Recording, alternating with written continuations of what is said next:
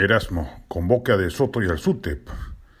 Si las marchas meritoriamente organizadas por el empresario Erasmo Wong en contra de la amenazante deriva antidemocrática del gobierno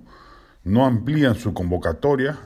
van a terminar pareciéndose a los blanquecinos mítines del movimiento Libertad o a los corsos miraflorinos que antaño el hombre de empresa organizaba.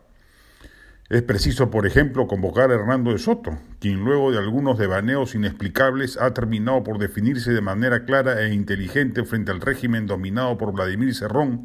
y ha entendido que la beligerancia opositora es el mejor camino si en el fondo aún fuera posible reconducir a Pedro Castillo.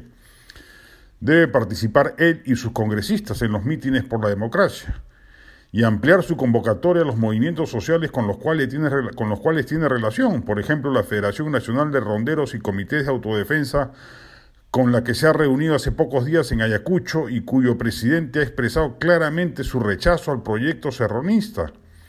Tienen que estar los congresistas más representativos de la resistencia al oficialismo, Roberto Quiabra, los morados, el fujimorismo, etcétera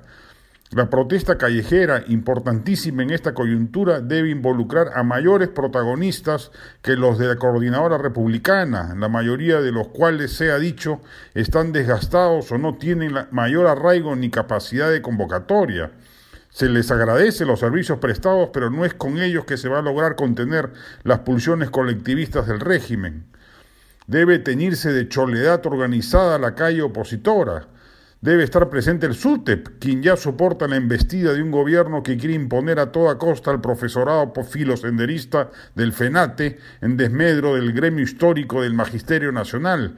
Llame usted, Erasmo Wong, a Lucio Castro, secretario general del SUTEP, quien seguramente gustoso aceptará la invitación si entiende que se trata de una convocatoria amplia y no solo de la ultraderecha